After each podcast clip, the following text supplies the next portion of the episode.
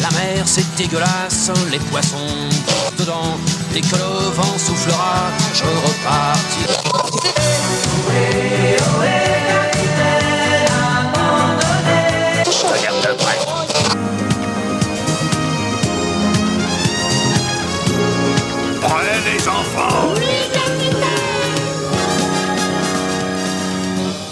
Bonjour à toutes et à tous et bienvenue dans l'Escale, le podcast du webzine soundbuzzer.fr. Je suis Loïs alias Tolol et je serai votre capitaine de session pour cette croisière. On espère que vous vous portez bien et que vous prenez soin de vous. Bien évidemment, cet épisode, les précédents et les prochains sont à retrouver sur toutes vos plateformes d'écoute de podcast habituelles, ainsi que sur ce fabuleux site qu'est soundbuzzer.fr, qui regorge aussi des cris géniaux. Pour tout savoir de nos sorties, n'hésitez pas à nous suivre sur Facebook, Twitter et Instagram avec euh, l'arrobase Soundbuzzer. C'est simple, c'est efficace. Euh, si jamais vous êtes un milliardaire français qui ne sait plus quoi faire de son pognon, on est évidemment à vendre. Et pareil, si vous êtes une marque prête à dépenser sans compter pour de la pub, on sera ravi de repeindre notre bateau de croisière de la couleur de votre choix pour satisfaire vos demandes. Blague à part, revenons sur nos pattes et présentons la fine équipe autour de moi. En premier lieu, il y aura Léo. Comment ça va? Et bonjour à toutes et à tous. Eh ben, écoutez, euh, je suis C'est Diablo X9. Pardon, C'est présenté comme ça, je suis désolé. je t'emmerde, ok. Non, mais je suis... ça va, je suis un peu fatigué, j'ai pas mal le track, mais je suis content, je vais enfin pouvoir parler de ma deuxième passion, donc je suis content.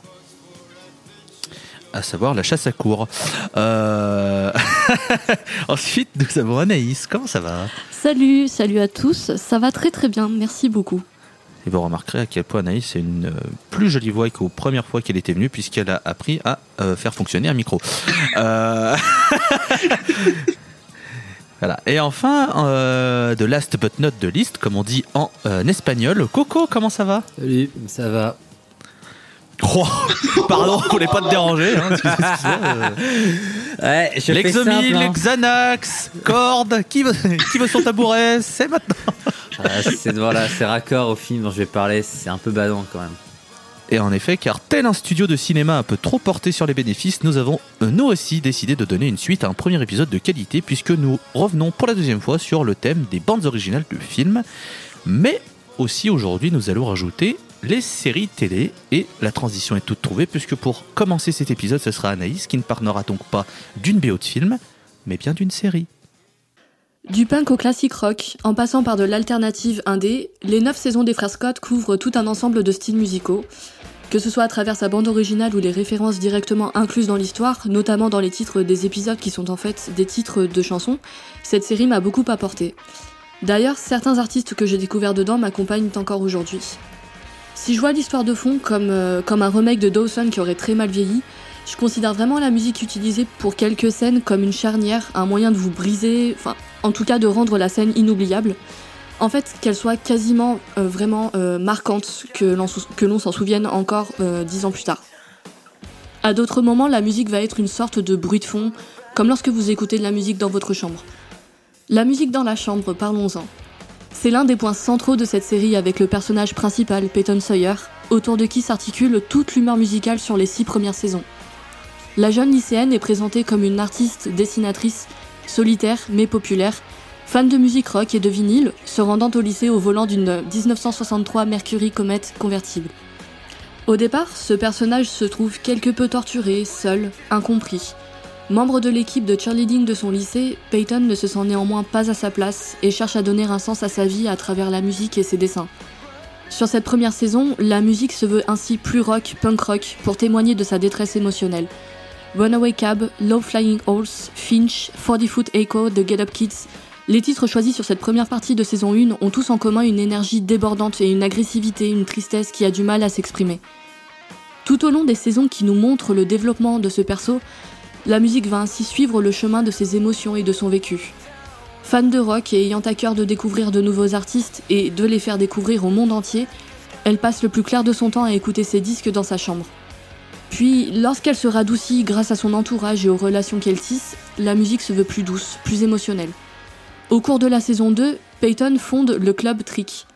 C'est à ce moment-là que la série prend une tournure plus intéressante au niveau musical. En effet, la musique n'est plus simplement diffusée, elle est aussi jouée en live. On assiste alors à un défilé des groupes les plus emblématiques du pop-punk rock alternatif du début des années 2000. Fall Out Boy y jouera deux fois et aura même une plotline dans la saison 3. Euh, je ne mentionnerai pas l'acting de Pete Wentz, euh, minable. Ah bon? Oh bah là, Les bras m'entendent. C'est le, Ah, bat- c'est c'est le incroyable. batteur du groupe bassiste. bassiste. Ah, bassiste, pardon. C'est le, le, beau, le beau gosse sur qui le, Le plan com des premières années. euh, Tout à fait. C'est le plan com de Fallout Boy les premières saisons, c'est bonjour, tu es beau, voilà, c'est notre groupe. Le Merci, salut. marketing de Fall Out Boy sur les 5-6 premières années de leur carrière, Pete Wentz. Point. Merci. Bonjour. Qu'est-ce que ça aurait été s'il y avait Gerard Way? Oui, bah, c'est le même, même principe, j'ai envie de dire. Bref. On y verra aussi Jax Manukil, les Wakers, euh, qui est d'ailleurs composé euh, à 50% de Mitchell Branch, la, euh, la chanteuse qui avait repris Everywhere de Yellow Card. On y verra également Jimmy Eat World et même Lupe Fiasco dans la saison 4. Je parlais au début de classic rock. Dans les saisons 4 et 6, des groupes emblématiques tels que Motley Crue, Cheap Trick, Line It Skyneard, The Who sont diffusés lorsque Peyton est plus heureuse, plus sereine quant à ses perspectives d'avenir. Ces périodes la montrent sous son meilleur jour. Anecdote, Matthew Cowes, le chanteur-guitariste de Nada Surf, a participé à la composition d'un épisode de la saison 6. Au contraire, la première partie de la saison 5 voit repartir Peyton au plus bas. Même si l'on n'aime pas voir nos personnages favoris déprimés, je dois avouer que cette saison est ma préférée musicalement parlant. The National, Band of Horses, Adele, The Honorary Title que l'on voit même jouer au trick dans la saison 5. Cette saison est aussi celle qui voit le rêve de Peyton devenir réalité malgré ses déboires personnels. On suit le développement artistique de la jeune chanteuse Kate Vogele, Mia Catalano dans la série, première artiste à signer sur le label de Peyton. Pour l'anecdote, certains titres qu'elle n'avait pas sortis en single promotionnel ont charté à de très hautes places du Billboard. Ce nouvel arc autour du label fictif a donné un nouveau coup de collier à la série et a permis à des artistes de trouver une notoriété fortement méritée au cours des quelques saisons suivantes. Laura Isibor, Wakey Wakey, Jana Kramer. Cette dernière a même incarné un personnage à part entière dans les trois dernières saisons. Cela a été le cas pour divers musiciens et acteurs comme Pete Wentz que j'ai mentionné un peu plus tôt. Heureusement pour lui, on se souvient plus de ses performances musicales que de son talent de comédien. Même si l'histoire des frères Scott ne prête pas à de grandes performances d'acting, elle donne à voir des moments sympas, à découvrir des artistes inconnus et à redonner une certaine forme de notoriété à des artistes reconnus. Ainsi, pour n'en citer que quelques-uns, Foo Fighters, Chris Cornell, The Cure, Led Zeppelin ont tous participé à cette bande originale. Je ne pourrais terminer cette chronique sans mentionner Gavin DeGros qui signe avec I Don't Want to Be un générique que l'on retient encore aujourd'hui. D'ailleurs, il y a peu, l'un de mes collègues me disait qu'à chaque fois qu'il voit un groupe de gens jouer au basket dans la rue, cette chanson pop dans sa tête. Il y a quelques semaines, on célébrait les 10 ans de la diffusion du dernier épisode. Car oui, toutes les chansons ont une fin, mais est-ce une raison pour ne pas en apprécier la musique? Vous avez 4 heures, deux copies doubles, marge sur la droite de votre feuille et écriture en bleu ou en noir. Et la classe prénom, en bien sûr. gauche, merci. Mais Thèse, monsieur, vous pas prévenu synthèse. Ah, il fallait réviser, c'était euh, c'était le but, de j'avais prévenu que ça pouvait tomber, ça pouvait tomber. Si je peux me permettre, Je vous t'en prie. je pense qu'il vaut mieux encore voir une scène de basket dans les frères Scott que de mater la fameuse scène de basket dans Catwoman. Ceux qui savent. Non, savent. non, non, non. Tu peux enlever scène de basket et juste dire mater Catwoman. Eh, je l'ai maté au Oh. cinéma quand j'étais jeune, voilà. Je... Vous pouvez me shamer maintenant, ok? On fait tous des erreurs, on fait tous des erreurs. Oui, bah voilà. Euh, c'est vrai que j'ai. Alors, je connais pas du tout les frères Scott parce que. C'est pas du quand tout ça ça, passe- tu n'es pas la cible, euh, Louis. Très clairement, ouais, voilà. Quand ça tombait, j'étais. Ouais, ouais, je... Ouais. Non, je... oh là, c'est que c'est déjà tout ça, je vais faire autre chose. chérie 25, s'il te plaît. Mais par contre, c'est vrai que j'ai été très surpris de voir la qualité de la, de la- de la bande originale, c'est vrai. Euh, déjà, j'ai vu qu'il y avait Violet Hill de Coldplay, donc mon cœur a fondu puisque c'est le- un de leurs meilleurs morceaux. Et c'est une scène très marquante, enfin, je l'ai encore en tête, tu vois. Mais euh, non, non, c'est vrai que c'est très éclectique en plus, comme tu l'as très bien dit. Et mais j'ai quand même l'impression, alors euh, peut-être que je, me, je vais me planter en disant ça, mais il y a eu une vague de séries, on va dire début 2000, euh, qui étaient, on va dire, axées pour pour ados, voire adolescentes pour être plus précis, mais on va dire pour ados au sens large, où il y avait quand même de sacrées bandes son. J'ai l'impression que ça s'est un peu perdu maintenant, où c'est, euh, je dirais pas plus générique, mais disons que c'est vrai qu'il y a eu pas mal de, de, de, séries où justement les bandes originales étaient pas mal de, morceaux très connus et je suis Et il y a pas mal de gens justement qui euh, qui hésitent pas à dire ah oui mais telle série, je me souviens j'ai découvert X, Y, Z, euh, tel tel tel tel groupe parce que ça passait et les frères Scott bah quand tu vois la bande originale c'est un, un exemple qui marche euh, qui marche tout à fait. Je, je rajouterais, il y a un artiste aussi qui est apparu dans la série, est-ce que j'ai regardé euh, un petit peu, euh, voilà, de mon côté. Il y avait Kid Cudi qui est apparu en saison 8. Saison 8. Ah ouais. Comme quoi. C'est ouvert à tout, c'est beau. Euh, Léo, toi, est-ce que tu as un avis sur euh, soit les frères Scott, soit la bande originale, soit les deux? Alors déjà, en vous écoutant, je, me, je pense que j'ai pas eu la bonne compilation, c'est triché. J'ai pas Coldplay, The Cure, tout ça, moi. moi, j'ai Get Up Kids, j'ai Jimmy Eat World, j'ai Cheryl Crow, donc j'ai pas les meilleurs trucs, quoi. non, a- après, pour parler des Parle-nous frères de Scott... Cyril Cross, s'il te plaît Non. Non. non, euh, non. Moi, euh, déjà pour parler pas, de hein. frères Scott, ouais. C'est- Déjà, je préviens, c'est celui où j'ai le moins à dire sur ceux de- de- d'aujourd'hui. Parce que franchement, les frères Scott, c'est une série, j'aurais pas grand chose à taper. C'était ma grande sœur qui matait ça et euh, et voilà. J'étais allé dans les DM de Anaïs pour dire que en lançant du coup la compilation, j'ai eu le générique dans la tête toute la journée. C'était un plaisir. Mais euh, non, c'est une série qui me touche pas et la BO en fait il y a deux trois trucs qui me plaisent surtout euh, Story of the Year qui est un très bon groupe de post-hardcore et je recommande l'album Page Avenue qui est un très bon disque et euh, Kin parce que Kin c'est génial mais euh, voilà j'ai pas Salut, grand chose d'autre à dire comment? Non, je disais bonjour à Hello Vinyl. coucou Elodie mais Parce euh, que Kin, Kin est son groupe euh, de cœur, voire plus.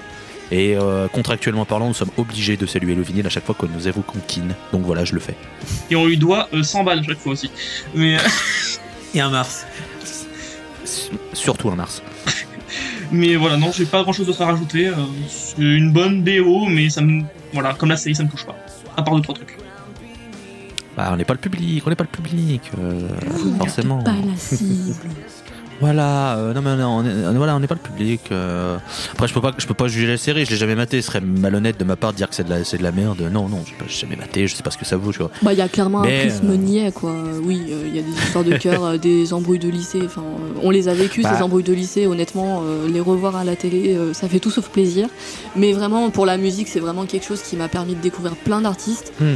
Et en découvrant tel ou tel artiste, j'ai découvert d'autres artistes rattachés au même style musical. Et c'est ça qui est Mhm. le plus intéressant, je trouve, dans la découverte d'une bande originale de série.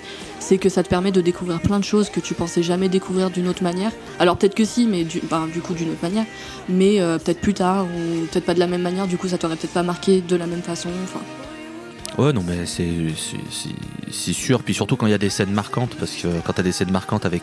T'as as envie de retrouver le titre qui est associé parce que justement t'as envie d'avoir ce souvenir et du coup après tu peux te permettre de creuser euh, l'artiste en question, etc. Donc, euh, donc ouais, non, c'est très important.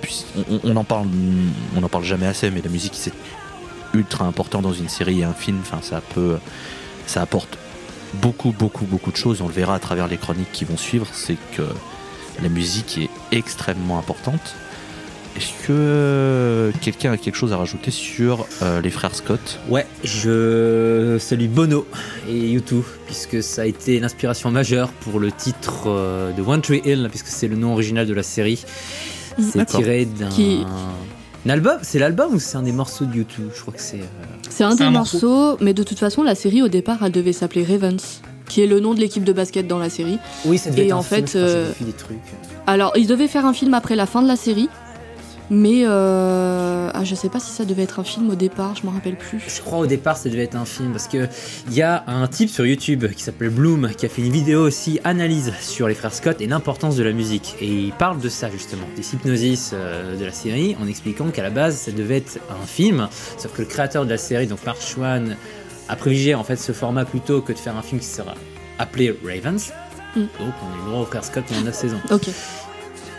Mark Bon. Qui est une immense. À cela dire aussi, je tiens à dire, si vous attendez à une suite, vous pouvez toujours vous gratter, sachant que le créateur lui-même, il a des sales bails au cul. hein. Je rappelle que, voilà, je- on va parler un peu lourd, Mark Schwann, il a été accusé d'agression sexuelle par plusieurs scénaristes de la série et des Et actrices de la série, donc euh, bravo mon con, tu l'as cherché. Top euh, Super Trop bien Génial. Hmm, on adore. Et parce que j'aime les- Ça Et moi j'adore les trivia. Il y a un acteur donc qui s'appelle euh, Chad Michael Murray. Je pense que Anaïs. Ah. ah, ah, Alors ah. vous, évidemment, euh, messieurs dames, vous n'avez que l'audio puisque c'est un podcast audio, mais nous nous enregistrons avec nos caméras respectives puisque nous ne sommes pas dans la même pièce. Et à l'évocation de ce nom, il y a eu comme qui dirait un, un, un non-regard puisque les yeux se sont fermés qui voulait tout dire. Bah, euh, c'est un très, très bien un peu bidon, mais Chad Michael Murray, donc qui joue euh, l'un des frères Scott, euh, a joué dans un film qui s'appelle euh, La Maison de Cire, où il y a une certaine Paris Hilton qui joue dedans. Alors visiblement, bon, je vais éviter le côté gossip, mais Maison de Cire, dont le film a eu comme musique Spitfire de The Prodigy, qui fut utilisé notamment pour, euh, je sais plus si c'était ça, euh, utilisé pour la bande-annonce, mais en tout cas, je me souviens du clip de ce morceau qui reprenait les éléments du film. Parce qu'en fait, euh, voilà, le trivia, c'est qu'il y a une version un peu plus, une version 0.5 mix, vu que le morceau il vient d'un album qui s'appelle euh, Always Outnumber, Never Outgun, qui est sorti en 2004. qui était Un album qui a pas eu son public, mais qui est pas un mauvais album hein, pourtant de Prodigy. D'ailleurs, je vous renvoie à une vidéo de Jason Hayes qui parle de Prodigy, parle de ça.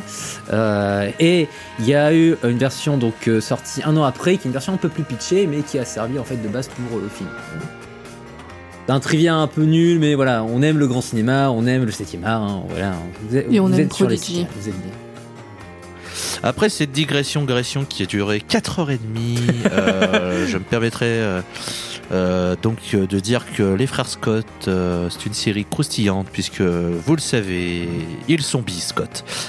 Voilà, je fais toujours cette vanne, euh, je la ferai à chaque fois qu'on évoquera Les Frères Scott. C'est une vanne complètement nulle, mais c'est pas grave, il fallait détendre l'atmosphère avant de plonger dans quelque chose d'un petit peu plus dur à encaisser puisqu'on va partir de l'univers de la série euh, des frères Scott pour arriver du côté d'un film. Le premier film que l'on va évoquer, c'est Coco qui va nous en parler.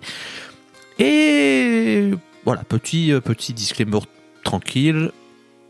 Bon, on- a connu les chroniques plus joyeuses. Voilà. Ouais. Après, je vais commencer ma chronique en parlant d'une scène en particulier qui se trouve à la fin du film. Donc, il faut imaginer, c'est un grand plan, on est le soir à Paris. Là, on a un des personnages principaux qui semble vagabonder dans la rue, mais pas trop, puisqu'il va rejoindre un cortège. Dans ce cortège, on entend des gens. On entend ceci. Mitterrand assassin, tu as du sang sur les mains. Bon, déjà, dit comme ça, c'est un peu chelou, c'est bizarre, mais ça place une époque. On est dans les années 90, et à cette époque-là, il y aura plusieurs actions menées par une association qui s'appellera Act Paris. J'y viendrai un peu après, mais en tout cas, dans le film dont je parle, on a cette scène où on voit un cortège qui porte des panneaux justement avec des phrases chocs, voire même des croix, croix signe de mort, donc déjà une bonne ambiance.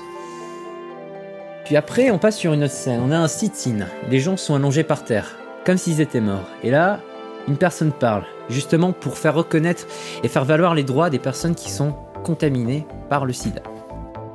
Ce dont je parle, c'est un film qui s'appelle 120 battements par minute. C'est un film de Robin Campillo qui est sorti le 23 août 2017 dans nos salles en France.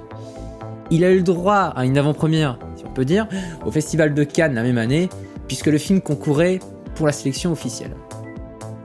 Donc le film prend place durant les années euh, 90, précisément, on va dire entre 92 et 1995, si on peut dire, durant les, les années, les premières années de Act Up Paris. Qu'est-ce que Act Up Paris?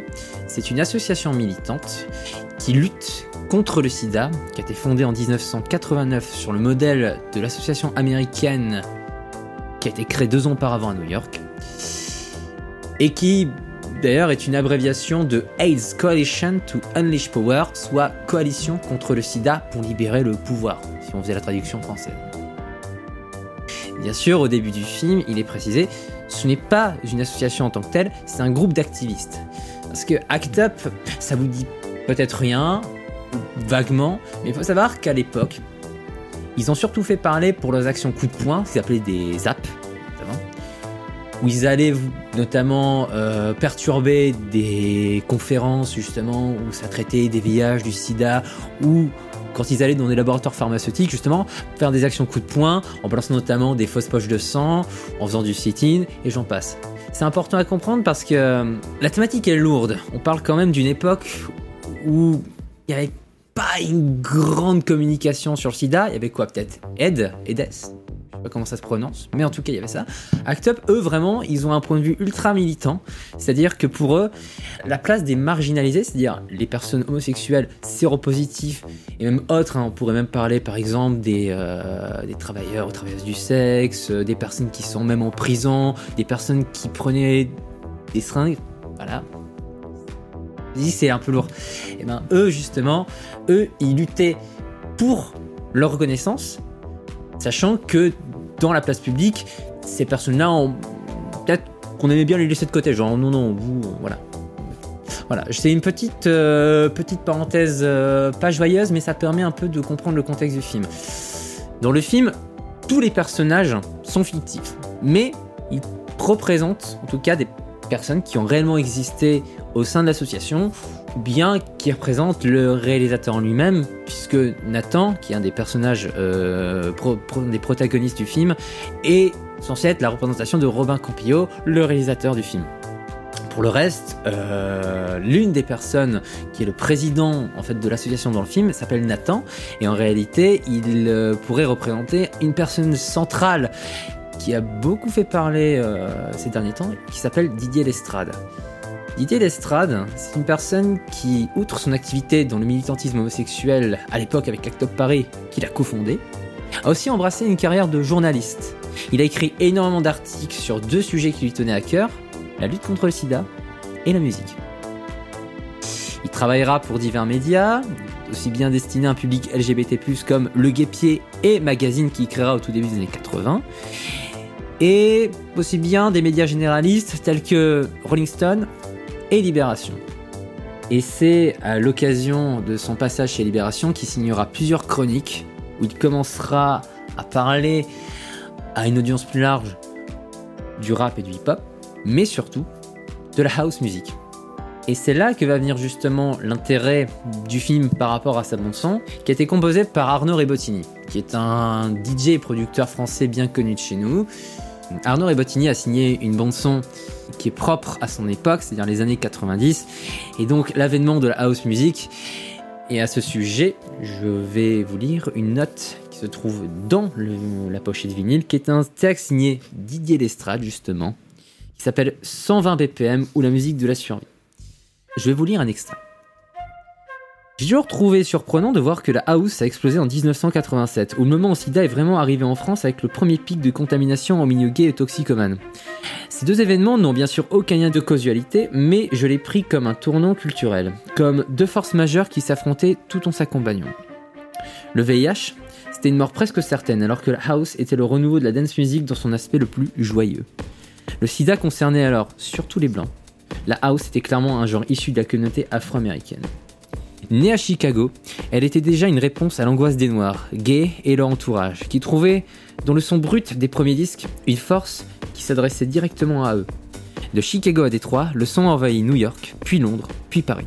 À la Luna, les premiers gays qui dansaient sur la house étaient consolés par Laurent Garnier au début de sa carrière. C'était un moment d'échange. Les gays étaient heureux d'accueillir Garnier qui venait de Manchester et Garnier nous ouvrait la musique qui calmait nos inquiétudes. Le début d'une amitié totale. Je me rappellerai toujours la nuit où il a joué pour la première fois Do What You Feel de Joey Negro. Les fondateurs d'Act Up Paris, en 1989, savaient qu'il fallait associer la lutte contre le sida et la house victorieuse. 1989 était l'année du Second Summer of Love. Ibiza était magnifique avec l'amnésia ouverte sur le ciel étoilé. DJ Alfredo imposait le son ba- baléarique, un sous-genre musical dédié à la nature. Je pourrais en dire plus, mais clairement, le choix de Rebottini de faire une musique house accompagne justement euh, certaines scènes euh, clés du film, que ce soit justement des scènes de quotidiennes, scènes un peu plus romancées où justement le fil rouge c'est une histoire d'amour entre une personne qui est arrivée au sein de l'association et une autre personne. Pareil qui s'appelle Sean euh, qui pareil représente aussi une vraie personne qui s'appelait Clays Value qui fut président d'Act Up et dont l'issue fut non moins tragique. Et euh, à travers en fait euh, cette histoire un peu romancée, en fait se dessinent un petit peu toutes les luttes qui ont eu lieu durant la période qui est traitée par le film entre les actions coup de poing dont je parlais, euh, les campagnes de sensibilisation choc et même des interventions à la Gay Pride. Je vais vous lire un autre extrait de cette note d'intention de Didier Lestrade, ça sera peut-être ma conclusion à cette chronique. La musique de 120 BPM répond exactement à cet état d'esprit. 1995, c'est il y a 27 ans. L'âge des jeunes qui vont découvrir ce film qui s'adresse particulièrement à la génération des millennials. Ils sont nés à un moment charnière, juste avant la découverte des multithérapies. Ils sont le renouveau, la beauté du monde qui se renouvelle. Mais la mélancolie qui a bercé leur naissance est palpable dans la musique d'Arnaud Bottini. 101 battements par minute est un moment de réunion à travers le clubbing, ce moment où on oublie ses angoisses en dansant avec ses amis. Ce que nous appelions à Act Up la famille choisie. Garçons et filles dansent dans un club dont on ne voit pas les murs, baignés d'une lumière simple. C'est leur récréation militante. Les visages sont gros plan, on les retrouve ainsi à plusieurs reprises dans le film, ce qui nous rappelle les plus grands clubs qui ont servi de rassemblement pour tous les hommes angoissés. Le Trade à Londres, le Sound Factory à New York, puis le Body of Soul et le Rex à Paris. Et What About This Love de Mick Starvinger, remixé par les Masters at Work, aborde déjà l'idée du souvenir de ce qui est perdu. C'est vrai que c'était pas la fête du fun, hein, mais le film en même temps n'est pas la fête du fun non plus. Ouais. C'est un film qui a fait parler de lui, je me souviens, au moment de sa sortie, qui a été euh, pas mal louangé, que ce soit pour le film en lui-même, mais aussi la bande originale qui a été euh, très souvent mise en, avant justement et qui accompagne parfaitement euh, ce qui est dépeint dans, dans, le film et qui alors l'expression peut faire rire, mais qui est un peu une carte postale de ce qui se passait dans les années 90, puisque c'est vrai que il y a be- beaucoup de gens, euh, les plus jeunes euh, qui vont nous écouter, qui euh, n'ont pas connu ça au moment où ça s'est passé et qui donc ont découvert ou redécouvert avec ce film des, choses qui sont très importantes. Puisqu'il faut bien oublier que si maintenant le sida semble être presque limite oublié en mode bon bah ça existe, on sait que ça se traite, merci au revoir. Dans les années 90, c'était encore limite tabou et c'était quelque chose qu'il fallait entre guillemets démocratiser pour trouver, une façon de le combattre et aussi arrêter de stigmatiser les gens qui avaient cette maladie. Parce que bah voilà c'est pas il n'y a rien de, de- grave enfin y a rien de grave. Je veux dire c'est pas une raison de marginaliser les gens. Donc euh, donc oui c'est un film qui est très important pour le message qu'il renvoie et, qui sert voilà de, de, de- mémoire à, à ces combats qui ont été plus qu'importants. Et Arnaud Rebottini euh, fait un très bon un très bon travail là-dessus. Je suis pas surpris que tu aies choisi une euh, j'ai choisi le travail de, de, de, de Rebottini puisque tu es la tête pensante de toute la sphère électronique sur Soundbazer, Ouais. faut quand même le dire. Donc quand j'ai quand j'ai relu euh, quand j'ai vu que c'était euh, que c'était lui qui avait fait, j'ai fait oui. Bon alors ça va, il- je, je- je comprends, mais c'est vrai que c'est bien d'avoir quelqu'un comme toi qui, en- qui peut nous en parler et qui peut du coup recontextualiser le fait que justement c'était avec l'arrivée de la house, c'est que c'est du coup une bande son qui est très, euh, très qui colle très très bien avec l'époque dans laquelle se passe le film. Donc c'est voilà, c'est bien aussi. Donc euh, Mm. donc merci pour ça, merci merci beaucoup. Ouais, et je vais euh, me permettre de rajouter euh, deux trois trucs puisque tu m'en donnes l'occasion, puisque tu l'as brièvement dit. Le film, 101 battements par minute, sera un grand succès, donc aussi bien critique qu'au box-office. Et euh, surtout, euh, le film remportera plusieurs récompenses, euh, notamment le Grand Prix au Festival de Cannes 2017, euh, donc année où il fut projeté dans le cadre de la sélection officielle. Et surtout, c'est à la cérémonie des Césars 2018 que le film gagnera plusieurs prix. Celui du meilleur film, du meilleur acteur en second rôle pour Antoine Reinhardt, meilleur espoir masculin pour euh, donc Naruel Pérez Biscayar qui joue le personnage de Sean dans le film.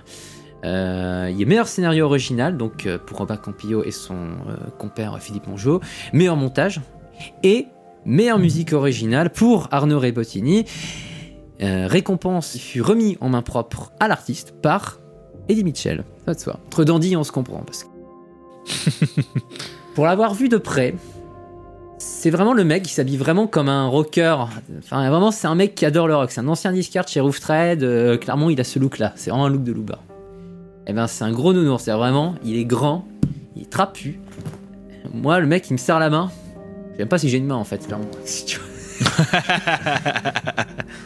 Du coup, je sais pas si euh, Anaïs ou Léo, comme vous n'avez pas parlé, vous avez quelque chose à, à rajouter. Je crois que Léo avait levé la main, donc, euh, donc je t'en prie. Oui. Euh, alors moi, je vais être plus mesuré sur le film. Déjà, avant de parler de la musique, je vais parler du film. Je les boycotte durant des années parce que tout le monde m'en disait du bien, me disait faut que tu le vois absolument, et ça m'a saoulé. Donc, euh, je l'ai vu pour l'épisode. Je me suis sorti de du fiac. Par contre, c'est vrai que je vois pas le chef-d'œuvre qu'on m'a vendu. Même si je trouve quelques qualités avec des scènes marquantes, dont l'introduction, la fermeture et la fameuse scène dont tu parlais, avec un très bon morceau, mais j'en reviendrai après. Euh, que c'est pas non plus manichéen, c'est que des fois on va montrer vraiment la violence des actions de Act Up. On, peut comprendre, mais on, c'est un peu ambigu. Et moi j'ai beaucoup aimé ça dans le film. Après voilà, c'est pas toujours bien filmé, bien cadré, mais bon c'est vraiment du pinaillage. Et euh, j'ai trouvé un peu long. Je pense que je devais pas juste être dans le bon mood pour mater ce film. Et j'avais cramé la fin rapidement, et du coup j'ai trouvé ça tire larme, et bref. Par contre, euh, pour parler de la musique, elle se fait plutôt discrète, je trouve, dans le film. Elle est euh, vraiment parsemée par-ci par-là. Il y a des moments où il n'y a pas de musique du tout. Et ça, Mm. ça joue à l'ambiance, je trouve. Mais euh, par contre, euh, bah, justement, le morceau, 120 battements par minute, moi je l'ai beaucoup aimé. Parce qu'il est vraiment dans les certaines scènes clés. Et ça habite très bien le film. En dehors du film, la bande originale, je ne suis pas clairement client. Mais euh, par contre, vraiment, ça habite magnifiquement bien le film. Et surtout ce remix de Small Town Boy. parce que j'adore Small Town Boy. Et euh, c'est la scène dont il parlait, euh, où ils sont en extérieur. Je ne vous spoilerai pas. Mais euh, c'est pour moi un des temps forts du métrage. Mais voilà, c'est une bande son que j'ai trouvé plutôt sympathique, mais pas si mémorable et un film qui est pas vraiment la claque que j'escomptais. Voilà. Bah du coup tu parlais de Small Town Boy, euh, la chanson de donc qui a été remixée par euh, Arnaud Rebottini si je fais pas erreur dans ce cet album là en tout cas dans exact. que j'ai que j'avais ajouté. Euh, Ouais. J'ai vu une scène, en fait j'ai vu un montage d'une euh, d'une scène euh, que j'ai trouvé magnifique qui se tourne euh, en boîte. Il y a des scènes donc il y a des, des scènes en boîte de nuit, il y a les scènes euh, en extérieur euh, à Paris donc de nuit et euh, il y a la fameuse scène de sexe je crois qui avait fait polémique il me semble. Oui, euh, on va pas trop trop en dire, mais oui, il y a des scènes Ouais, crues, on va dire. voilà. Mais, Et enfin bon. mais. Et en fait- je, je, je me permets juste tout de suite, hein, si vous trouvez que c'est contre nature, hein, euh, cassez-vous tout de suite. Oui, Oui. Oui, tout à fait. Barrez- Barrez-vous, vraiment barrez-vous. Non, en tout cas, j'ai trouvé cette scène magnifique et en fait, avoir cette chanson par-dessus, euh, enfin sur cette vidéo, du coup, j'ai trouvé vraiment euh, la mise en valeur de certains détails, euh, enfin très très bien faite, dans le sens où rien que les, les effets sur la poussière, sur la, lumière, sur la peau, sur les visages, j'ai trouvé l'expression vraiment géniale et euh, ça m'a beaucoup donné envie, de le voir. Donc, euh, je pense que ce sera fait euh, ces prochains jours. Mais tu dis un truc très juste, hein, euh, je l'ai pas précisé au tout début de ma chronique, la fameuse scène en question, en fait, il y a un cut et on finit dans un club, et vu qu'au début on entend la voix de Jimmy Somerville dans la scène que j'ai décrite, ça enchaîne direct dans une scène club, et ce n'est pas l'original, en fait, ce n'est pas le, le- la version originale de Small Town Boy de Bronski Beat, c'est le remix qui a été fait exclusivement pour le film, et je crois d'ailleurs qu'il a été rajouté en plus dans une version, je crois, deluxe, enfin une reissue de l'album en question de Bronski Beat. Enfin, je diverge. Enfin, toujours est-il que c'est marrant parce que ça fait partie des deux morceaux qu'on pourrait ne pas supposer être originaux, à part le remix. Il y a un morceau de Jesse que j'ai cité qui est effectivement un gros classique de la house, c'est le morceau de Mr. Fingers qui a été remixé, le Ken Lou Mix qui a été remixé par un des mecs de Masters at War qui font partie des darons de la house new-yorkaise. Voilà, je dis pas plus. Mais oui, mais je me demande si le clip en question que tu as vu, Anaïs, ça serait pas juste le clip en fait. Parce que je sais que euh, à l'occasion du film, ils ont sorti un clip avec les extraits du film. Ça doit être un ça. peu plus court de Smarton Bun, ouais. On voit au tout début, finalement, la fameuse scène. euh, bref. J'ai pas voulu me spoiler tout le film et euh, je voulais surtout écouter la, la musique, euh, surtout celle-ci parce que j'aime beaucoup Small Town Boy. Et quand j'ai vu que c'est Arnaud Rebottini qui avait remixé le, le morceau en question et Ouais. bah, qu'il avait donc pro- produit la, la bande originale en général, j'ai euh, j'ai voulu me pencher du coup sur le, visuel euh, général de- du film en, euh, regardant cette vidéo. Donc euh, je pense que c'est un très très bon avant-goût ce- cette petite vidéo. J'adore ce remix en vrai. Enfin, le, truc, c'est que j'avais écouté la bande sans, avoir vu le film. J'ai pas vu au cinéma. Euh, moi, quand je l'ai découvert, je vous le dis, c'est l'occasion d'une soirée euh, organisée sur France 3. C'était en novembre 2020, à l'occasion de la journée mondiale de la lutte contre le sida. Ils ont projeté le film. Pour moi, je l'ai découvert, donc euh, genre, ouais, ok, sacré choc. Et ensuite, il y a eu un débat euh, sur les 30 ans de lutte sur le VIH qui ont eu lieu en fait à ce moment-là. Et parmi les invités, il y avait un certain Didier Lestrade. qui est un peu une personne, euh, centrale en fait tout ça, entre son activité journalistique, son rôle au sein d'Act Up, le fait qu'il ait aussi euh, créé plusieurs magazines destinés à un lectorat justement gay voire LGBT. Il a créé Tétu aussi, hein, par exemple, j'ai oublié de noter. Le magazine Tétu, qui existe encore actuellement. Euh, voilà. Euh, D'ailleurs, à ce sujet, euh, je peux vous conseiller plusieurs choses au sujet de l'estrade et même autour d'Act Up. Il y a France Culture qui avait consacré 5 épisodes sur les 1000 vies de Didier Lestrade, donc un entretien avec la personne en elle-même sur l'émission à voix nue. Il y a plusieurs chroniques et évidemment aussi sa chronique journalistique notamment. Il y a Chronique du Dance Floor, Libération 1988-1999 qui est aussi intéressante puisque là, là ça touche à ce que j'aime, donc la, la musique électronique, la musique house, tout ça, qui est donc aussi la musique qui illustre le film. D'ailleurs, en parlant de la bande son, euh, ne vous attendez pas à un truc qui soit uniquement composé de musique club. hein. Il y a des morceaux qui ont une rythmique bien house, euh, vraiment bien dans la veine 90, mais il y a des morceaux quand même un peu plus doux, un peu plus jazzy, mais c'est un peu dans, cette veine, c'est euh, cette veine euh, très euh, house deep house. Vous pouvez trouver, enfin il y a des morceaux de house deep house qui avaient vraiment ce feeling euh, à l'époque. Je je pourrais pas citer moult exemples, mais je vous laisserai chercher par vous-même. Je vous donne juste des pistes, des axes de lecture. Maintenant, c'est à vous de voir si vous aimez ou pas. Enfin, en tout cas, ce qui est intéressant de voir, c'est que euh, dans les musiques de films, on voit pas souvent des musiques vraiment électroniques. Bon, je pourrais citer quoi? Vangelis, il a fait la bande son de Blade Runner, et encore. Mais ces derniers temps, euh, les artistes français, à part qui, euh, dont, c'est la deuxième collaboration avec Campieux, il avait déjà bossé avec lui sur euh, un film qui s'appelle Eastern Boys en 2014. Euh, on pourrait citer d'autres artistes. hein. Laurent Garnier aussi a fait de la musique de film. Je serais plus rappelé le film, mais il est dispo sur Netflix, je crois.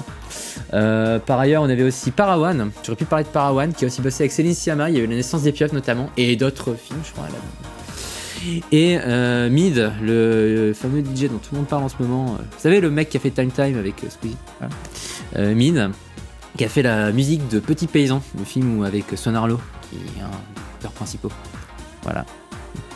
N'hésitez pas à engager euh, Coco pour toutes vos soirées euh, trivia et questions sur la musique électronique. Euh, ces tarifs sont très abordables. N'hésitez pas à contacter Soundbazer, contact.soundbazer.fr. Il anime vos soirées comme personne et vous serez les rois de la musique électronique. Et tout de suite la météo, il fera 14 à Aurillac. non mais euh, écoutez, je- peut pas être plus complet. J'espère que j'espère que vous avez pris des notes, hein, parce que là, euh, difficile de faire plus complet. Pire, vous mettrez sur pause, euh, vous re-enchaînerez derrière, parce que j'ai tendance à beaucoup digresser, vous le comprenez, mais c'est- ça me tient à cœur. Voilà. Ouais, mais c'est pas grave, euh, vous réécouterez l'épisode, ça fera des vues. Mais on achètera des bottes, ce sera plus simple. Bien sûr, les fameux bots russes, on les embrasse, hein, toujours présents. Non, c'est chinois. Ah, Euh, russe, c'est un Oh, peu cancer, ils, sont par- ils, ils sont partout, tu sais, ils sont, ils sont dans les campagnes et dans les ils sont villes, bien sûr. Sur les réseaux sociaux surtout. Euh, très bien, on va pouvoir passer à la troisième, euh, troisième chronique.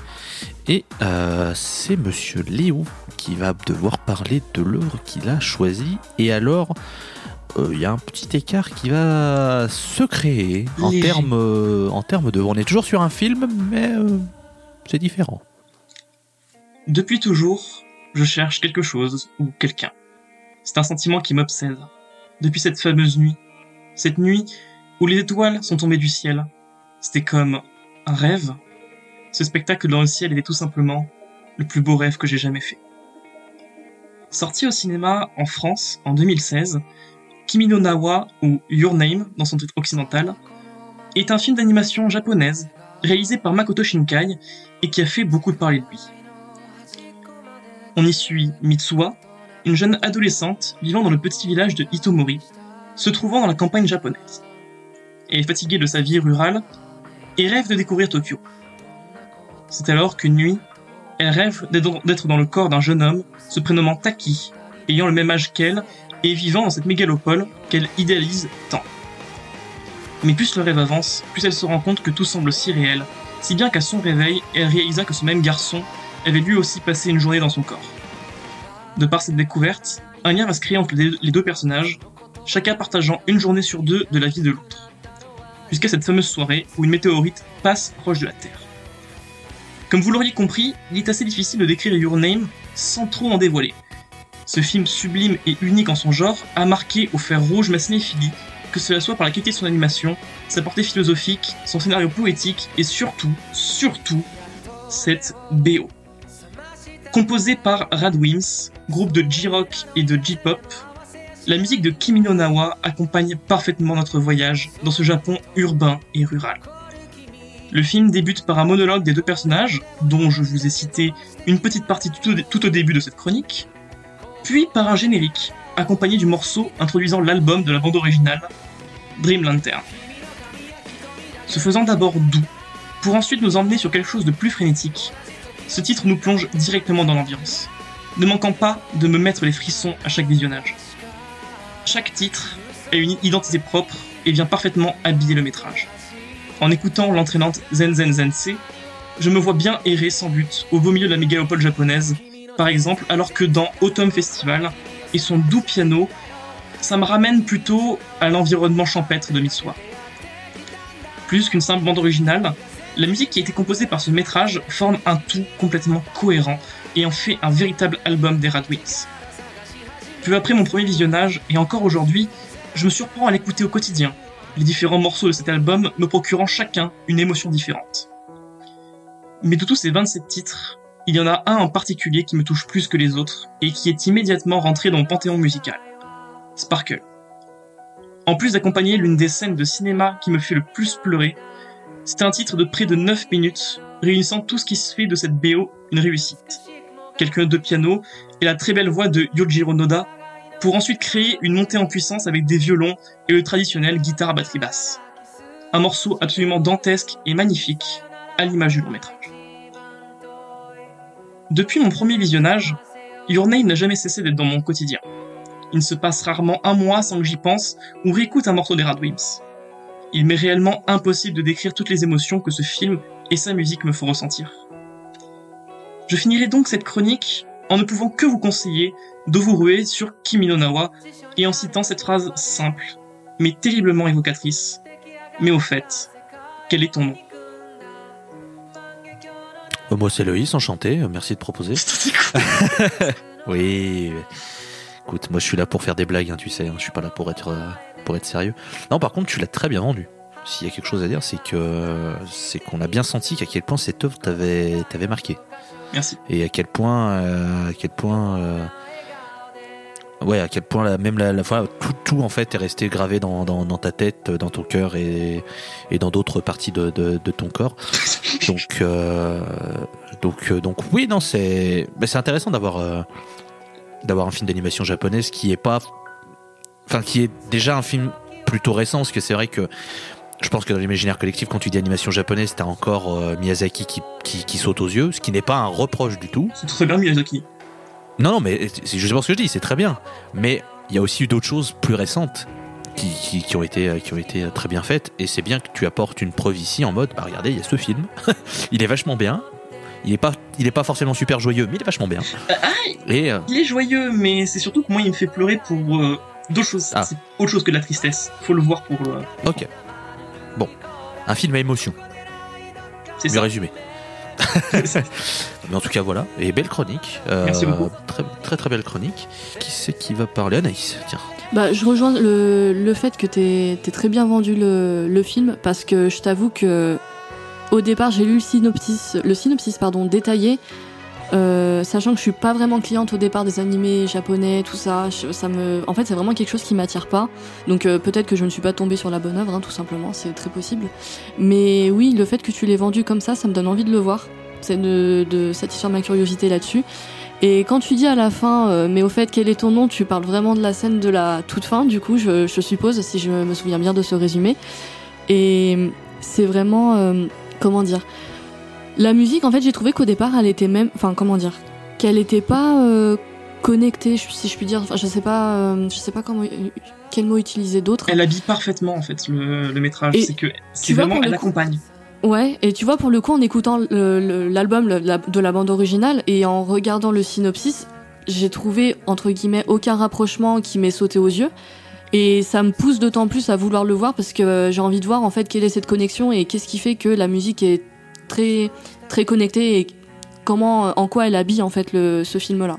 Et en plus de ça, c'est que comme tu le dis, hein, ne vous arrêtez pas au synopsis du film, parce que moi d'ailleurs, c'est justement ça qui m'a effréné à l'époque. Pareil, je m'étais abandonné, je me dis, ça a l'air niais, cucu. Et je me suis lancé par curiosité un jour et je me suis pris une claque monumentale, parce que vraiment le film est plus que euh, son synopsis. Vraiment. Il y a... Il faut le voir parce que c'est bien plus qu'une histoire d'amour. Juste avant de laisser la, main à Coco, j'avais une petite, euh, question, euh, Léo. Euh, c'était un film que t'attendais ou t'es tombé dessus vraiment en disant ou c'est une recommandation de, de, qui te dit tiens mate ça C'est une, personne avec qui je n'ai plus de contact maintenant, mais qui m'était extrêmement chère, et une personne qui m'a mis aussi les animés japonais, qui, qui m'en avait parlé, et je l'avais lancé, peut-être aussi que ça, ça compte, hein, un soir où j'étais pas très bien, et je me suis dit bon, je vais mater ce film, Mhm. mais non, non, c'est aussi parce que la personne qui me l'a montré et tout, c'est c'est tout un contexte, mais même si je- quand je prends du recul, parce que ça fait 4 ans que je l'ai vu, il y a quand même des qualités intrinsèques, je trouve. Mais t'avais des attentes sur ce film ou tu es vraiment lancé en mode on verra? J'ai lancé parce qu'on me faisait chier avec. Ah ouais voilà. Non mais parce que très très très souvent sur ce genre de, de, de coup de cœur qu'on a, c'est très souvent sur des œuvres pour lesquelles on n'attend rien, qui arrivent à te saisir justement au moment où tu t'y attends pas. Donc c'était pour comprendre s'il y avait eu cet effet en mode euh, j'en attendais, j'en attendais entre guillemets vraiment rien et euh, c'est allé au-delà de mes espérances et ça m'a saisi au vol et euh, donc voilà c'était pour euh, pour un peu savoir dans quel mood t'étais. Euh, Coco, est-ce que tu as quelques mots à dire sur euh, sur tout ça? Bah moi, si on me demandait, euh, si on disait quel est ton nom, je dirais Sébastien. Mais bon, ça après, ça n'engage que moi. Oh l'arrêt Putain. Ah putain Incroyable. Non, mais. bah, j'en attendais rien. euh, bon, je, voilà, on va dire un peu off. Je tensais un peu Léo, je le venais un peu en disant que, bah, bon, les films de Weeb, euh, voilà, ça fait deux secondes. mais en vrai, non. Moi, ça va. J'ai bien aimé Your Name, c'était sympa. euh, je n'ai pas grand chose à dire de plus. Même la musique, en fait, j'ai pas écouté la bande originale et tout. Enfin, je trouvais que c'était euh, du classique. euh, En tout cas, le, thème principal, c'est du J-Rock, tout ce qu'il y a de plus classique. Je suis pas forcément le friand de ça, mais c'est ok. Ok, pourquoi pas, hein c'est bien, je, je vois le truc. Mais ouais, l'histoire est touchante. Euh, par contre, Léo, je peux te conseiller un truc, c'est que tu- peut-être qu'à l'avenir, tu pourras tenter aussi de te dédoubler et de prendre aussi possession du corps de la personne que tu as perdu de vue, on sait jamais. Non, Des cas je- paranormaux en... en chair et en os. Je Ouais, non, non, mais non. Non, en fait, non. Spoiler non. Spoiler, non. Quoi, t'as peur qu'il y ait une météorite qui passe chez toi, c'est ça? Non, mais par contre, je veux bien que ça passe chez elle. Euh, Ça s'est très bien terminé. hein. Écoutez, euh, écoutez euh, la violence est réelle ici. Euh, ça tire à balles réelles. je suis un homme en colère. Très bien, je possède cette référence aussi. Euh, eh bien écoutez, parfait. Est-ce que vous, euh, vous avez envie de rajouter quelque chose sur ce film et cette bande originale ou est-ce que vous pensez qu'on peut dériver sur la dernière euh, chronique? J'ai une dernière question. Je t'en prie. Sur quelle plateforme est-il disponible? Netflix. Merci. Depuis plus d'un an et demi, deux ans, il est sur Netflix. Et je l'ai fait découvrir à quelqu'un comme ça aussi. Donc euh, voilà. Il est sur. Netflix, allez-y. Bah si je peux me permettre, euh, à part les frères Scott, je ne sais pas, mais tous les films dont on chronique sont sur Netflix. Ou alors vous trouvez des sites qui sont pas super super légaux et vous le regardez aussi, hein, ça peut le faire. Hein. Euh, on vous recommande pas de faire ça, mais on sait tous qu'on l'a tous déjà fait dans un moment de galère. Voler un mentir, film hein. Jamais. Voler une voiture Jamais. Le piratage, c'est du vol. Ceux qui ont la ref, ont la ref. Bien sûr. Bien évidemment. Euh, du coup, sur ces entrefaits, on va pouvoir repasser à la dernière chronique. Et comme vous êtes des euh, petits gourmands, j'ai apporté le dessert. Ça peut marcher puisque je suis en dernier. Euh, mais c'est surtout parce que bah, on est quatre. Il y a eu trois chroniques. Je suis le dernier. Il y a toujours quatre chroniques dans les- dans, l'émission. donc bon, bah, voilà. C'était pas le jeu de logique le plus compliqué de la terre. Si vous êtes un auditeur ou une auditrice régulière de ce podcast, vous devez vous demander pourquoi je me trouve autour d'un tel thème. Il est vrai que je ne cache pas mon je m'en foutisme autour des films, des séries, mais principalement leur visionnage. Entendons-nous bien, je n'ai aucun mépris ou dédain pour ceux dont le passe-temps de regarder 40 films par mois ou bien ceux qui enchaînent les séries. Je comprends tout à fait l'appétence que l'on peut avoir pour ces médiums, mais je me suis juste retrouvé happé par un autre médium, voire même un autre art, à savoir la musique. Bien que la liste des films que j'ai vus ne soit pas exhaustive, je peux quand même m'arrêter sur l'un d'entre eux, qui en plus colle parfaitement à la thématique du jour. Du moins, il y en avait même deux, pour être très honnête, avec un point commun assez évident que je vous laisserai euh, chercher. N'hésitez pas à le dire dans les commentaires de cet épisode, ça nous fera du référencement. À la base, cette chronique devait tourner autour d'une comédie musicale récente nommée La La Land. Un film que j'ai adoré du début à la fin et qui semblait un choix assez convenu pour une BO de film. Bon, comédie musicale, ça va, on va pas taper très loin. C'est tout trouvé, il y a de la musique, il y a un film, bravo, merci. Euh, post, euh, post-scriptum, NDR, tout ce que vous voulez. Euh, la scène d'intro en plan séquence ou faux plan séquence reste toujours dans mes veines. Formidable chanson. Bref. En y réfléchissant bien, il était plus sensé que je remonte au pourquoi est-ce que je m'étais déplacé pour aller voir La La Land au cinéma et il faut remonter en 2014. Nous sommes le jour de Noël, à savoir le 25 décembre, et je m'emmerde menu. Savoir que je, je m'en branle de Noël, hein, personnellement. euh, c'est pas une fête qui va euh, m'attirer les poils sur les bras et le kiki tout dur. hein. Moi, très clairement, euh, le plus vite c'est passé, le mieux je me porte. Euh, fort heureusement, je n'étais pas seul dans mon entourage à me faire chier ce jour-là, et même ce soir-là.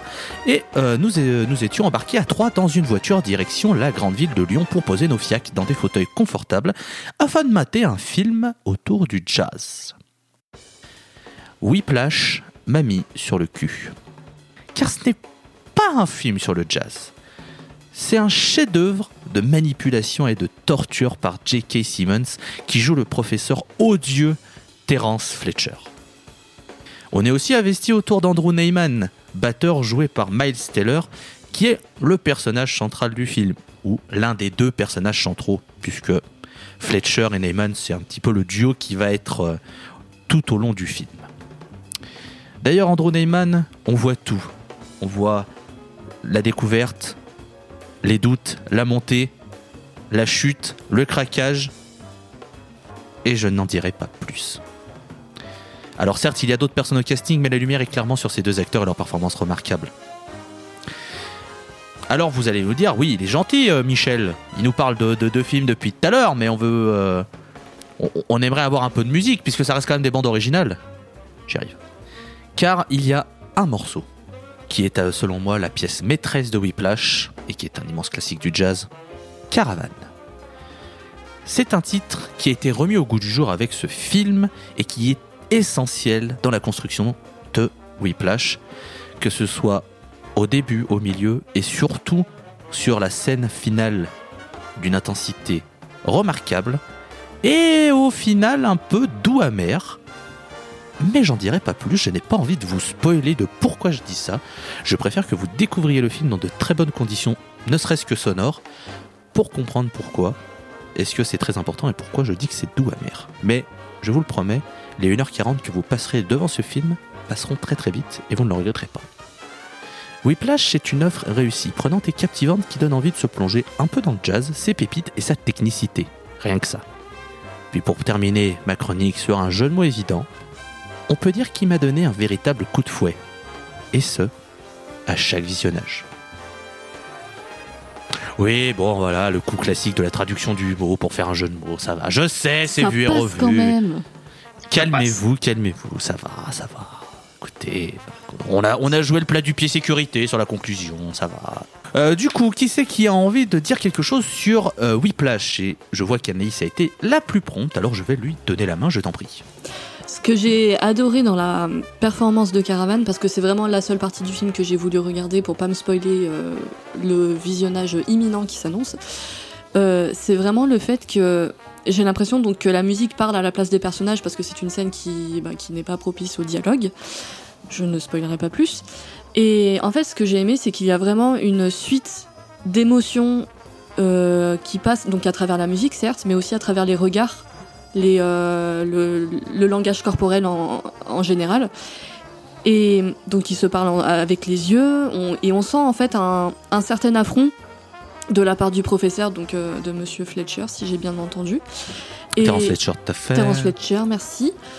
Et en fait, face à lui, une certaine euh, fougue de, de la part de ce jeune musicien, de ce batteur, et l'envie de, de se faire respecter. Et en fait, au fur et à mesure que la musique euh, est jouée, au fur et à mesure que la performance avance, on sent qu'il a déjà ce respect au fil du film. Mais euh, là, en fait, il, se rend vraiment compte de la virtuosité du musicien. Et c'est pour ça, je pense, qu'il lui lâche un peu la bride euh, à un certain point. Ce que j'ai aimé, notamment, c'est vraiment le moment où la musique baisse au niveau du volume. Et en fait, plutôt que de se dire ça va, ça, vraiment ça va se terminer, moi qui ne connaissais pas le film, je pensais que c'était la fin. En fait, non, c'est vraiment, euh, tu sens vraiment une intensité montée. Aussi paradoxal que ça puisse être, on, sent vraiment cette intensité monter à, mesure que le volume de la musique baisse. Et ça, j'ai trouvé ça exceptionnel. Au niveau de la réalisation, c'est vraiment, c'est vraiment très fort. Oui, euh, intensité, le bon mot. Je pense qui décrit ce film, c'est un, c'est un bon adjectif, un bon adjectif euh, sur ce sur ce coup-là. Léo, toi, euh, qu'est-ce que tu en as euh, pensé? Ah bah déjà, Monsieur Tolol, je- si vous vous rappelez bien, j'ai glissé dans vos DM ce matin parce que je lui ai dit merci bon Dieu, merci. non, parce, je vous le dis tout de suite. Est-ce que ça vous est déjà arrivé de voir un film une seule fois et qui vous marque à vie, mais genre que vous vous rappelez de chaque scène? Parfaitement Mais c'est ce qu'il y a eu pour Whiplash. Moi, je l'ai vu il y a 7 ans à peu près, une seule fois. Et je l'ai pas revu pour épisode, j'ai pas eu le temps mais ça m'a laissé sur le cul tellement c'était incroyable. Et euh, en plus, à l'époque, j'étais hermétique au jazz. Je, n'aimais pas cette musique. Et encore aujourd'hui, c'est compliqué. Mais Whiplash, c'était une claque, tout simplement. Peut-être parce que je jouais de la batterie à l'époque aussi, mais franchement, c'est un super film où il y a un putain de jeu d'acteurs, genre Miles Taylor, J.K. Simmons. D'enfer, vraiment. J.K. Simmons qui est euh, imbuvable possible. Et encore, on arrive à avoir de l'empathie pour lui à certains moments. C'est très compliqué. Par contre, vraiment, il y a des scènes qui restent aggravées dans ma mémoire. Il y a des répétitions. Des scènes de répétition que vous pouvez entendre dans la BO, euh, qui sont ultra tendues. Ou aussi, il y a des moments où Andrew va avoir les mains en sang. Et cette scène finale, pareil, avec ces jeux de regard, cette mise en scène, elle est dingue. Et vraiment, je trouve que le personnage professeur, comme je disais, il est tellement bien écrit et joué, que même si c'est un connard, ben, on peut comprendre pourquoi il fait ça. C'est con, mais on peut comprendre pourquoi il est aussi imbu- imbuvable. Ah non, J.K. Simmons, pardon, qui a eu euh, l'Oscar pour sa performance, hein, il, faut, il, il faut le dire. Et c'est mérité parce que euh, il, il est atroce, mais il le joue, mais, mais divinement bien. C'est un super est- acteur. Ah, mais super acteur, mais il est atroce. Oh là là. Ouais, non, mais Mais bref. vous écouterez, il y, a, ouais, je- il y a un extrait sur la bande originale euh, qui en parle, enfin, qui, un des moments comme ça. Mais euh, voilà, et vraiment, juste réécouter la bande originale, que j'ai pas entendue depuis 7 ans, ça m'a mis des frissons assez monumentales. C'était absolument dingue. Vraiment, et que même si je l'ai pas eu depuis 7 ans, chaque musique que j'entendais me rappelait un moment précis. Vraiment, et même si si vous aimez pas le jazz, même d'habitude, on est très loin du cliché du jazz ennuyeux, longué. C'est fougueux, c'est très rythmé. La batterie, elle est d'enfer. Mais normal, c'est le sujet du film, connard. Mais euh, mais voilà, et c'est un film aussi du coup qui montre l'appétence de Damien Chazelle pour le jazz, parce que après justement La La de tout ça. Et euh, mais voilà, vous l'avez compris, j'adore ce film. Je vais le revoir très rapidement parce que là, Loïs, il m'a chauffé à donf. Mais d'ici là, je vais poncer la BO parce que c'est d'enfer quoi. Ça, tue. Euh, je me suis refait le film avant d'en- d'enregistrer, mais un peu en accéléré parce que j'avais un très bon souvenir du film. Et il y a certains passages que j'avais potentiellement oubliés. En les revoyant, ça m'est revenu comme un flash et de me revoir au cinéma en mode oh. Et, et ouais, il est euh, pour ceux qui ont euh, pour ceux qui ont MyCanal, il est aussi sur le service de vidéo à la demande de MyCanal, donc il est là aussi si jamais vous n'avez pas Netflix mais MyCanal, vous pouvez aussi le regarder. Euh, disponible en VF et en VOST. Je vous conseille la VOST, s'il vous plaît. je, suis, j'ai rien contre la VF, attention, mais je la, mais je la trouve pas ouf sur ce film. Donc VOST sous-titré, c'est très bien. Et à noter pour ceux, euh, ceux qui pourraient se demander avant que Coco parle, que les scènes de, de, batterie ne sont pas jouées par euh, par les acteurs. Ils ont tout fait pour donner l'illusion que, et je trouve que ça marche très très bien parce que, hormis euh, deux trois, si on veut vraiment euh, faire euh, euh, Jean Pointilleux, où oui, des fois ça tape pas au bon moment, ça. D'accord, mais franchement, si on le regarde sans vouloir faire euh, euh, l'expert relou de la batterie, bah en vrai, euh, ça, c'est très bien et ça, ça, passe très bien. Tu sais qu'ils ont essayé vraiment de faire des efforts pour euh, recontextualiser au mieux. Et, voilà, et c'est- très très bien. Et Coco, je t'en prie. Écoute, euh, J.K. Simons qui joue un personnage imbuvable, écoute, euh, voilà, pour le coup, dans le film, il est euh, chauve et sans moustache, mais moi, j'ai envie de te dire, moi, je lui mets quelques cheveux, une belle, une belle moustache, je lui une petite chemise blanche, il est assis avec son cigare. Ah, pour moi, c'est Jonah Jameson dans les Spider-Man de Sam Raimi. hein. Mais oui Mais oui Mais oui, c'est lui. Hein. Mais, Oh, bah oui. mais oui, mais, mais oui, c'est lui. Mais je lui faisais la Oui, bon, réflexion juste avant à Loïs. J'ai vu cet acteur quelque part et j'arrivais pas à le remettre. Merci. Merci Coco. C'est bizarre, il Pour moi, ressemble à J.K. Jonah Jameson. Pour moi, J.K. Simons, c'est le Jonah Jameson en fait des films Spider-Man. hein. C'est pour ça. Même dans les derniers Spider-Man, il joue Jameson. mais Bon, voilà. Bon, il a aussi joué dans des films du DC Extended Universe. Il a joué le commissaire Gordon, mais eux, ils sont plus oubliables. Voilà. C'est c'est marrant parce qu'on pas être parle de parfait. Non, mais, non, mais c'est marrant parce qu'on parle de films de super-héros, mais Miles Teller aussi, il a joué dans un film de super-héros. En l'occurrence, euh, le raté des 4 Fantastiques, le raté, le, le dernier en date. Il Ouais, n'existe euh, pas. Bon, il a aussi joué dans, bon, il a aussi joué dans Divergente. C'est voilà, c'est ça parle plus aux jeunes. Il a aussi Et dans Projet X C'est joué dans Projet X, mais là. Projet X, Divergente, 4 Fantastiques, Whiplash. Pourquoi pas euh, Pourquoi Bah, pas euh, Bah, J.K. Simons, euh, tu te dis pareil. euh, Qu'est-ce qu'il faut? Non, en plus, ce qui me fait encore plus marrer, c'est que c'est un film qui est produit par euh, Jason Blum. Alors oui, personne ne connaît, mais pourtant Jason, Jason Blum, c'est Blumhouse. C'est censé être alors Blumhouse. Oui, oui.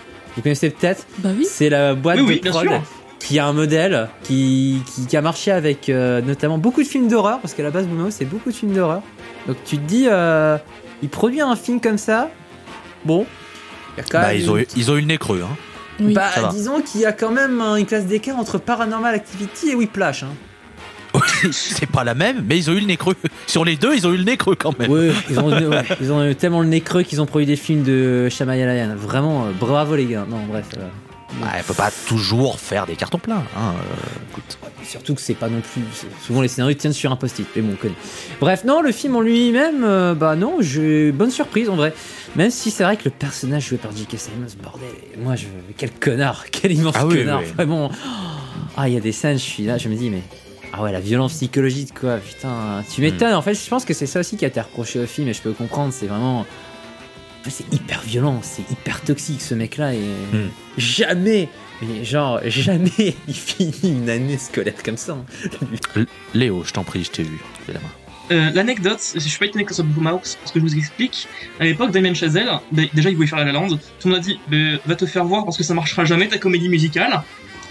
Et euh, pareil, du coup, Whiplash, pareil, personne voulait le faire parce qu'à la base, c'est un court métrage qu'il avait fait, mais il avait pas assez les fonds pour faire le film. Et, euh, et en fait, vraiment, il est allé voir tout le monde, personne n'en voulait. Il y a Blumhouse, Blumhouse qu'on fait ok, bah ça fera un bide, mais bon, on le signe. Et euh, faute de trucs, ça fait un, grand réalisateur actuel. Et La La Land, pareil, ça a marché alors que personne n'y croyait. Bah, disons que La La Land, quand tu débarques après avoir fait Whiplash, disons que t'as un peu plus d'assurance. Disons que tu. C'est sûr que débarquer. Parce qu'il faut, noter, oui, donc Whiplash est le premier film de Damien Chazelle. Donc c'est sûr que si. Voilà, tu débarques en premier film en faisant La La Land. Je suis pas sûr qu'il ait les mêmes acteurs, les mêmes moyens et tout. T'as fait Whiplash déjà comme carte de visite. Bon.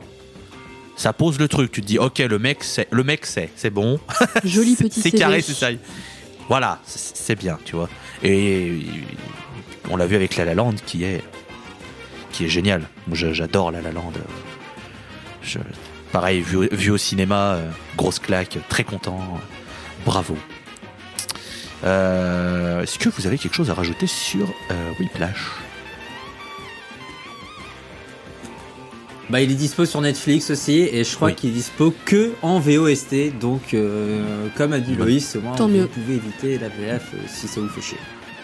Ah, Je suis pas, je suis pas un anti-VF, loin de là. Attends. Mais l'avantage Bah. de la VOST, la- l'avantage de la VOST FR, c'est euh, vous mêlez l'utile à l'agréable, vous apprenez un peu au niveau anglais, vous avez les sous-titres, bravo à tous. Ça vous travaille votre Oui. oreille, c'est très bien. Oui, et puis surtout, bon, c'est aussi une réalité qui, qui, qui, qui est telle depuis quelques temps aussi dans l'industrie du cinéma, c'est que les doublages français en fait sont un peu plus produits à l'appel maintenant. Donc euh, bon, euh, la qualité est un peu moindre. Mais ça, je je- j'en dirai pas plus. hein, Il y a d'autres podcasts qui vont parler. donc, Oui, D'autres personnes deux bien de perdu et podcast Nanarland qui vont parler. de toute façon, ça peut pas faire pire que la VF de Suicide Squad. Sur ces entrefaits, euh, oui, j'ai vu Suicide Squad en VF, c'était le pire moment de ma vie. Euh, sur ces entrefaits, euh, non, ça peut pas être pire que Léa Seydoux qui saute au double en français dans euh, dans Spectre, alors qu'elle joue comme une pelle. Et ça, ça c'est dur aussi. Pas vous mentir que c'était très rude à voir. On Mais on dérive. On, dérive dans les dit, eaux en fait. larges. Pardon? C'est pas synonyme ce que tu viens de dire Je laisserai les gens sur ce débat. Je n'en dirai pas, je n'en dirai pas plus. Ce que je vous propose, c'est de revenir à bon port et de terminer cette, cette croisière, plutôt cette escale, et de repartir en croisière. C'est mieux dans ce sens-là. Euh, je vais remercier euh, Léo d'avoir été là. Eh ben, merci à tous, c'était un bien bon épisode. Et puis, on espère qu'on vous a tous fait découvrir des bons films. Euh, des bons films et des bonnes séries, puisqu'on va remercier Anaïs d'avoir été là. Bah, merci pour l'invitation et j'espère qu'on vous aura fait découvrir de bons films, de bonnes séries et de la bonne musique et qu'on vous aura euh, instruit sur certaines choses. Et en parlant d'instruire sur certaines choses, euh, merci euh, Coco d'avoir été là.